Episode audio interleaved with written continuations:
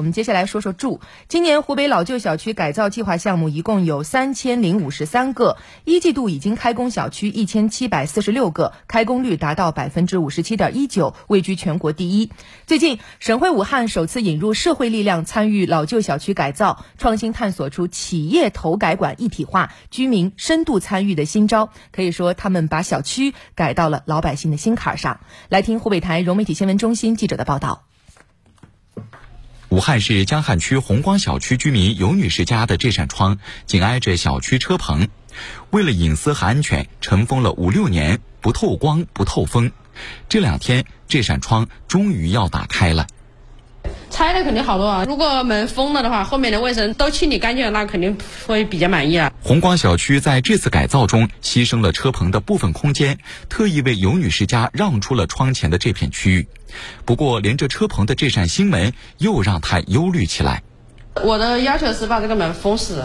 好的，好的。因为你开了门以后，他们还是会进这里进进出出啊，带一些杂物什么的。新安装的门要不要封？街道、社区、物业施工单位一起上门，开了一场一事一议专题会。一番协商后，决定听取居民的意见，对车棚进行二次改造，加装智能充电桩，并解决尤女士反映的问题。四方在一起，会把事情落实。我社区做保证，这给你担保，好吧？你放心，你老公也放心。与以往单纯由政府出资改造不同，红光小区改造项目首次引入了社会力量，由企业一体化运营。改造内容也不再局限于基础设施，像电动车棚、中心广场、党群驿站等功能提升、设施完善类项目也纳入改造。我们作为社会力量参与呢，可以补充啊，呃，政府资金覆盖不到的一个改造项。后期啊，我们这个物业管理啊、运营也都是我们在做，所以我们非常的重视居民的这样一个意见和建议。我们会是一个长效的一个运营，能够保证老旧小区改完了以后啊，至少不在两年、三年就返旧。当时来的时候，那个小区里面很是很杂乱的，他那个花园里面全部是晒的被子，然后小孩基本上没什么玩的。它现在呢，游乐设施啊，然后有锻炼的功能性也增增加了许多，比较宽敞，然后也漂亮一点。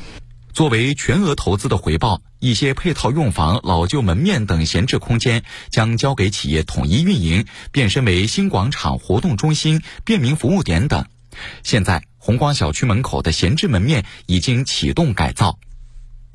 呃，老旧小区这个引入社会力量参与，它的优势就是在于盘活政府的这个闲置和这个存量资产，利用他们的这种较好的这种营运手段，产生一定的这个呃利润之后，就达到一种微利可持续的这种模式吧。呃，对政府、对他们企业，呃，对居民都是一种多赢双赢的局面。